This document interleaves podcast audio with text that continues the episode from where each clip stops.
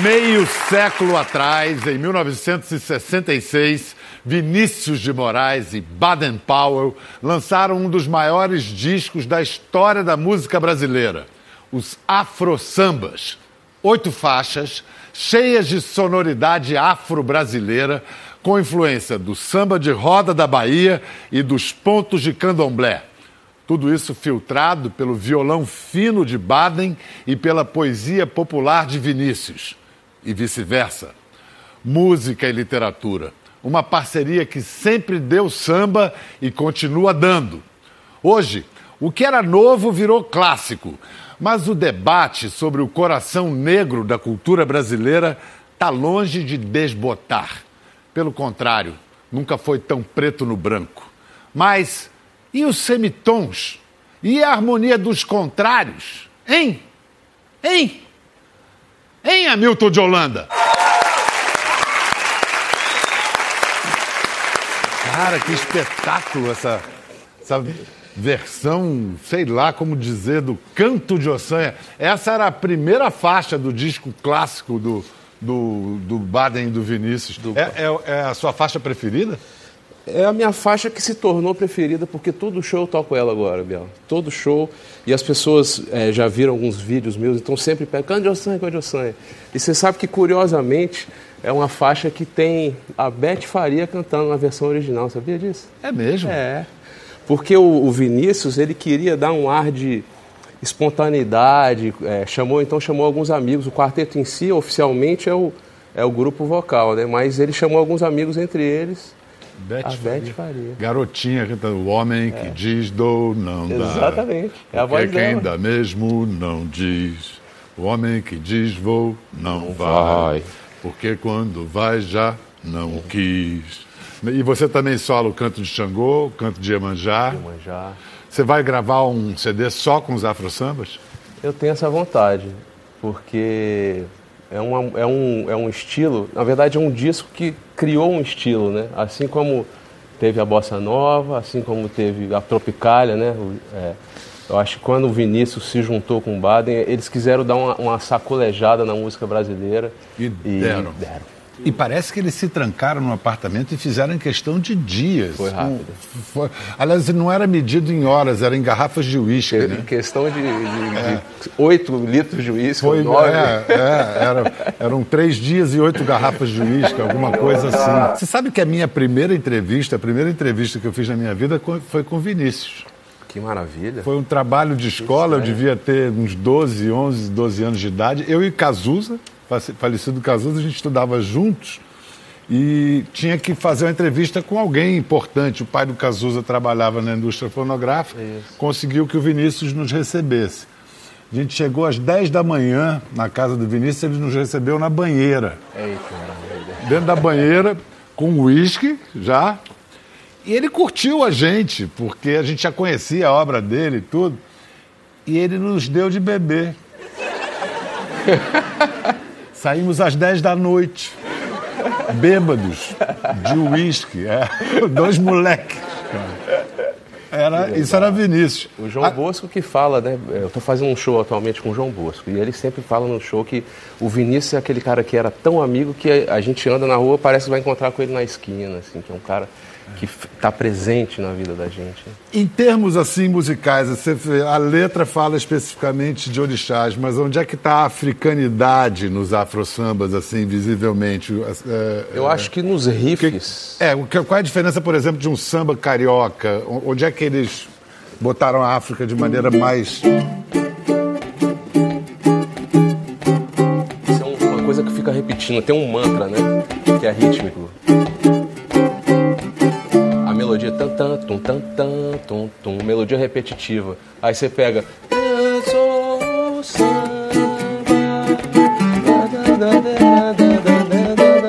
já é uma outra onda. Ele, ele, ele fez de uma maneira em que eu acho que até transformou o samba em, em, em uma linguagem até mais pop porque gruda mais, né? Você é, ouve aquela coisa. Um caráter mais percussivo. Percussivo. Agora, isso é tua cara. Você tem esse jeito já. Na, você já veio com isso. Mas não tem a ver também com a, a questão da tua formação musical ter sido inicialmente toda calcada em Pixinguinha? Sim. Ah, você falou tudo. Não foi? Foi. Não tem uma história de que as foi. primeiras canções todas que você aprendeu é. era tudo Pixinguinha? Com exceção da primeira, que foi do Baile do Vinícius, foi ah. apelo. Qual foi?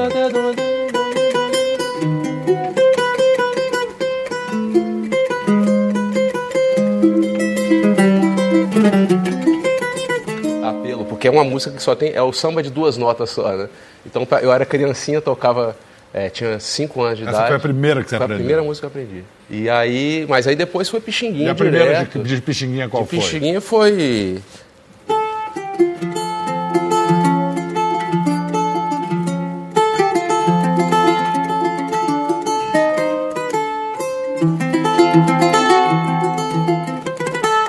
Que é uma música... Mas, por exemplo, Tá, tá. Que, é uma é, música... que é uma música que não tem essa característica rítmica que a gente acabou de falar.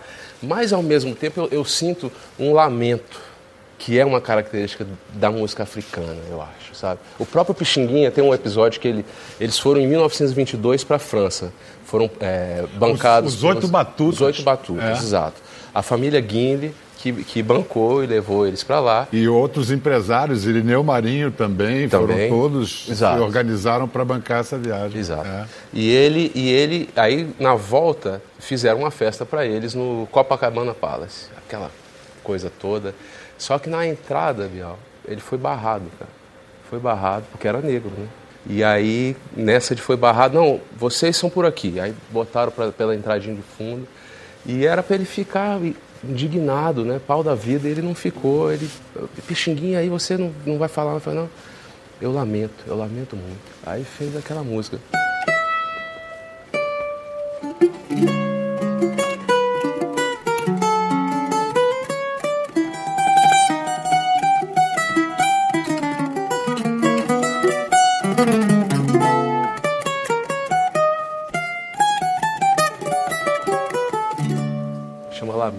Ele fez essa música depois de, depois ser, de ter sido barrado. Você essa foi a, a resposta dele ao racismo escancarado. É, exatamente. Imagina a alma desse homem. Que coisa. Então, o Pixinguinha foi a minha influência inicial mesmo, como compositor, como. Né, a gente ouvia aquela foto dele é, clássica, é, dele sentado na cadeira de balanço, né? E Walter eu falei, Firmo. Walter Firmo que imagem linda. Esse homem devia ser um homem especial. E era mesmo. Eu, eu fiz um disco em homenagem a ele chamado Mundo de Pixinguinha, com, com jazzistas do mundo inteiro, com Chucho Valdez, com Ito Marsalis, com Richard Galliano. Então, quando eu mostrei isso para o Chucho, que é cubano, é negro também, ele, quando chegou nessa parte. Ele parou, começou a chorar. Ele, não é possível, esse homem é divino, esse homem é maravilhoso. Eu vou estudar a música desse do, desse Pixinguinha. Não dá para imaginar a música brasileira sem Pixinguinha. Não dá para. O que, que teria. Não dá para imaginar. Não dá. Você sabe que esse senhor aqui é o responsável pela criação do Dia Nacional do Choro, 23 de abril. E que é o aniversário de Pixinguinha. E acreditem, pegou, é respeitado pelos músicos. Isso é coisa de quem morou na capital da República, né? É. Como é que surgiu essa ideia? É, com certeza. É. Bom, eu, eu, essa época eu tinha muitos alunos, e aí a gente conversando ali, a, a Mônica até, essa minha aluna, minha amiga pra caramba. E aí a gente falou, pô, tem dia do avô, tem dia do samba, tem dia, um, um bocado de dia, por que, que não tem um dia do choro, né? E aí eu fiquei pensando, mas como é que faz para criar o dia de alguma coisa, né? Daí eu liguei para o para um amigo meu, eu lembrei que um, um, amigo meu, o pai dele era assessor de, de gabinete do chefe de gabinete do Arthur da Távola, senador Arthur da Távola. E aí liguei para ele, Vilmar, tio Vilmar, ô tio, eu devia ter uns 20 anos na época, ô tio, vem cá, como é que faz para criar um dia oficial de alguma coisa assim? Ele, mas dia, dia de quê, meu filho? Não, eu pensei em criar o dia do choro. Ele, ah, pô, legal, boa ideia. Mas é, qual seria o dia que você, que você pensou? Eu falei, ah, acho que o, o, melhor seria o dia 23 de abril, que é o dia do Pixinguinha, que é considerado o pai do choro. E, poxa, acho que. Ele, ah, boa ideia, peraí que vou, o senador está aqui do meu lado, vou falar com ele aqui. Caiu, aí fala... Ainda caiu no colo do senador perfeito para é. isso, né? É, é. Exatamente. Aí, eu, aí, ele deu, sei lá, 30 segundos, ele voltou. Ó, oh, o senador adorou a ideia, já vai fazer um PL aqui, um projeto de lei. Projeto de lei. Isso foi em abril. Quando foi setembro, o, o presidente na época era Fernando Henrique, 2000, né? Ele sancionou a lei. E desde então, dia 23 de abril, é Dia Nacional do Choro. Outra invenção sua é esse bandolim de 10 cordas. Por que o de 8 cordas não era suficiente? Por isso, assim, por exemplo, ó. Vamos lá. ó. Você tem a melodia da música, né? Em 8. né? Isso você está mostrando com 8 cordas. Isso, que seria uma coisa é, tradicional do bandolim de fazer as melodias, né? Tá. Mas aí eu queria colocar mais alguma coisa, assim.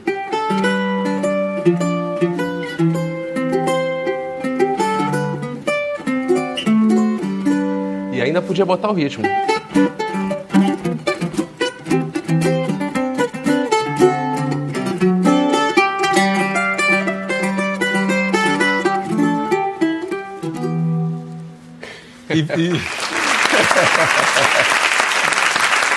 Vingou, é aceito, é ensinado nas faculdades de música, é um, é um instrumento, enfim.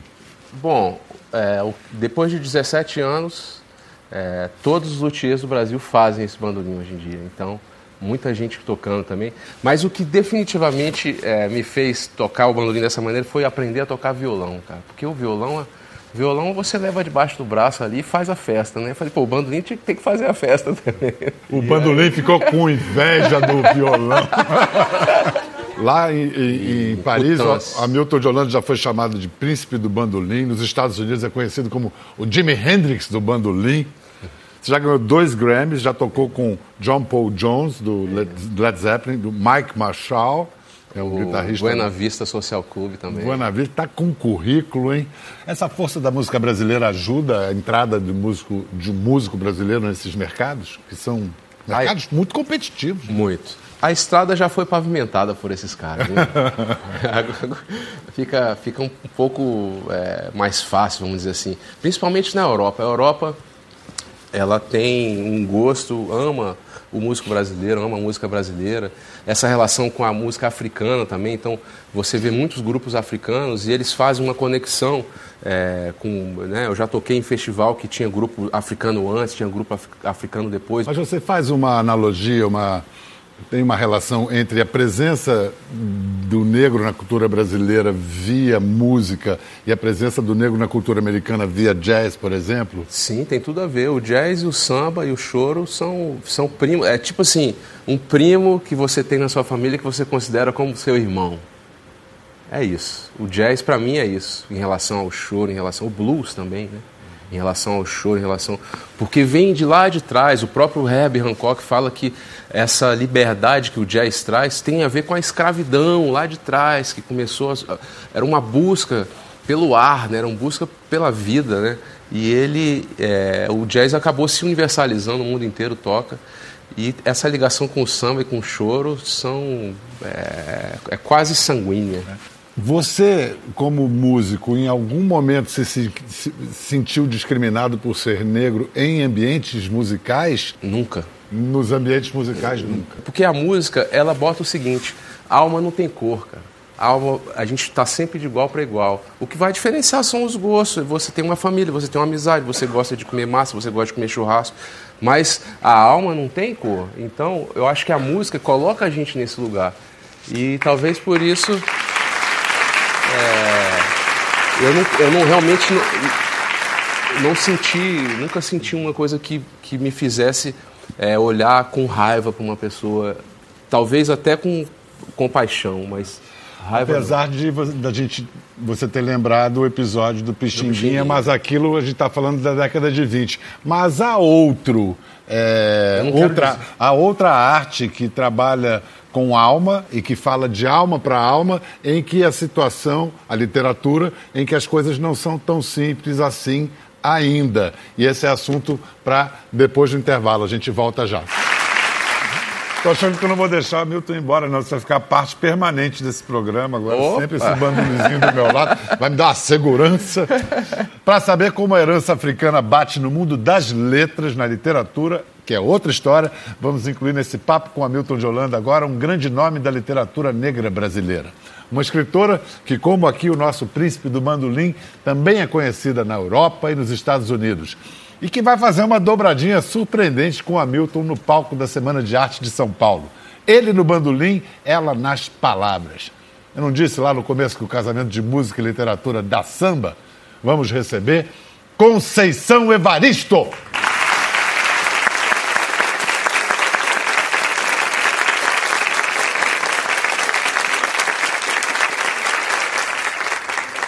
Então, Conceição, o que, que você e o Hamilton vão aprontar juntos no palco? Eu tô... Olha, a gente vai aprontar muita coisa, porque, como você disse, música e literatura dão um, um bom samba.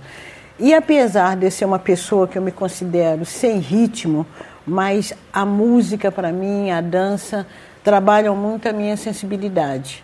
Então vai ser um encontro, um encontro de alma, né?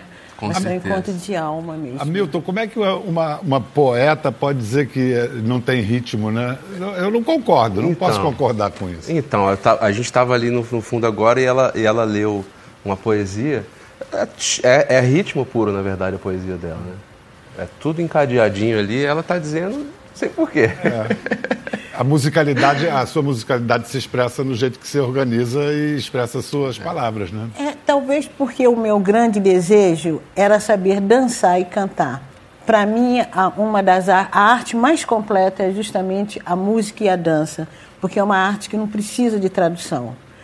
O texto precisa de tradução. Os escritores são prisioneiros da sua própria língua, não Isso, tem jeito, não né? Não tem jeito, tem é, que ter uma é. tradução. Você teve o, o, o, mês passado na Flip, na festa literária de Paraty, foi uma das estrelas da festa. O que, que esse ano teve de notável e diferente na Flip? Sem sombra de dúvida, esse ano é, foi, a, foi um, um, uma feira, foi um, foi um festival né, é, democrático porque uma, uma das, das, das demandas nossas é que o livro, o texto, a leitura, eles seja de pertença, sejam de pertença de todas as categorias sociais. A forma de circulação do texto é mais egoísta fica para as pessoas alfabetizadas, ou então para as pessoas que têm condição de comprar, de comprar um livro, ou para os festivais, ou para as feiras de literatura, que até então também a tendência é trabalhar só com escritoras e escritores canônicos. E essa feira, eu acho que ela quebrou, esse festival de, de Paraty esse ano quebrou com esse paradigma. Foi realmente diverso em termos de, de, de escritores e escritoras e também diverso em termos de público. À medida que o público negro também se sentiu mais representado, teve uma participação muito maior. Vamos ver o momento da Conceição na Flip.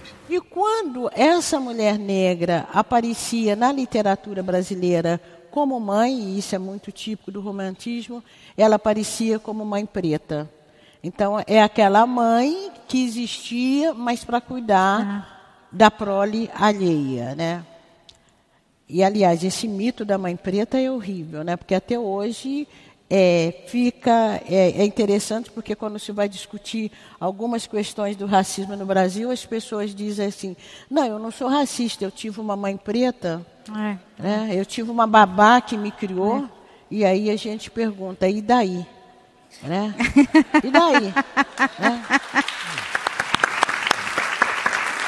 Foi, foi um assunto muito presente a questão negra no Brasil, mesmo porque é de uns anos para cá é que vem se falando da questão racial no Brasil, porque é, ao contrário do, de, de, nos Estados Unidos, onde é muito, sempre foi muito escancarado o racismo, no Brasil há uma sutileza, sempre foi dissimulado.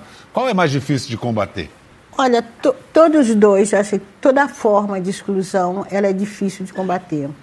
Até porque também se cria um imaginário que o sujeito excluído é que tem de procurar as formas, que tem de procurar a solução. E o que a gente tem insistido muito é que a questão racial no Brasil não é uma questão para o negro resolver, é uma questão para a nacionalidade resolver, é para todos resolverem. Né? né? O próprio mito da democracia racial no Brasil, que é quem sustenta, né? quer dizer, a teoria que vai sustentar a democracia racial no Brasil, ela vem né, da própria obra de Gilberto Freire, que é uma obra interessantíssima, porque o Freire foi talvez um dos primeiros que reconheceu que a riqueza brasileira, a riqueza da cultura brasileira estava justamente na mestiçagem, né? Mas por outro lado também ele, a, a obra dele, ao amenizar a, a escravidão, a vir com o discurso que a escravidão portuguesa foi, foi, é, era uma relação amena em relação à, à escravização inglesa, isso criou serviu a, a, a de base isso. É. E aí eu tenho uma amiga, Miriam Alves, uma poetisa de São Paulo, que ela fala não, toda escravidão é escravidão. A única coisa que acontece é que o chicote muda de mãos. Vamos falar de literatura e música. A gente concorda que a música é um território historicamente muito mais aberto, pode-se dizer até dominado pelos negros, uh, diferentemente da literatura. Por quê? Primeiro, há um imaginário em que as pessoas negras. É, é muito mais fácil dar uma competência musical para uma, uma pessoa negra ou uma competência de dança do que imaginar que essa pessoa tem uma outra competência. Várias pessoas chegam perto de mim e me perguntam se eu canto. Eu não canto nem danço. Aí me vem com isso. Não, você tem até um jeito daquelas cantoras afro-americanas, você deve ter uma voz. Não tem. Então, determinadas competências são muito coladas às pessoas negras. Agora, pensar. E, e, e isso é tão contraditório, porque quando você pensa que o fundador da Academia Brasileira de letras, Machado de Assis, era um negro. Né? Quando você pensa em vários expoentes da literatura, Cruz e Souza com o simbolismo, o próprio Lima Barreto, que foi agora o homenageário dessa feira. Então, é, essa autoria negra já existe na literatura brasileira desde a formação. Sem te interromper, já interrompendo, mas o Machado se via como um negro? Olha, o, na verdade, é, eu acredito que sim, mas Machado ele era de um outro tempo em que essa afirmativa negra era impossível de fazer. A sutileza de, é, de Machado, e aí é um texto muito interessante do Ottaviani, que ele vai dizer que a, a negritude de, de Machado ela se dá através dessa de, da literatura dele, que era uma literatura corrosiva, era como se o sujeito da base tivesse criticando as elites. Então é ali que Machado poderia explicitar essa condição negra dele. No caso da sua biografia, há qualquer coisa de improvável. A sua infância, sua mãe era lavadeira, você uma lavadeira que criou o quê? Nove filhos numa favela de Belo Horizonte. Vocês viviam numa situação de quê? De pobreza, de miséria? Tinha livros? Não, eu tenho até dito que eu não vivi numa situação de pobreza, né? Eu vivi numa, situa numa situação é, de miserabilidade muito grande, de penúria muito grande mesmo. Afirmo isso também com muito orgulho. Eu não nasci rodeada de livros, eu nasci rodeada de palavras. E, e são. E são essas heranças, né, que são inclusive é, heranças próprias das culturas tradicionais africanas, a oralidade, a contação é, de caso. E eu tive. É, o meu primeiro contato com a literatura é justamente através da palavra oral.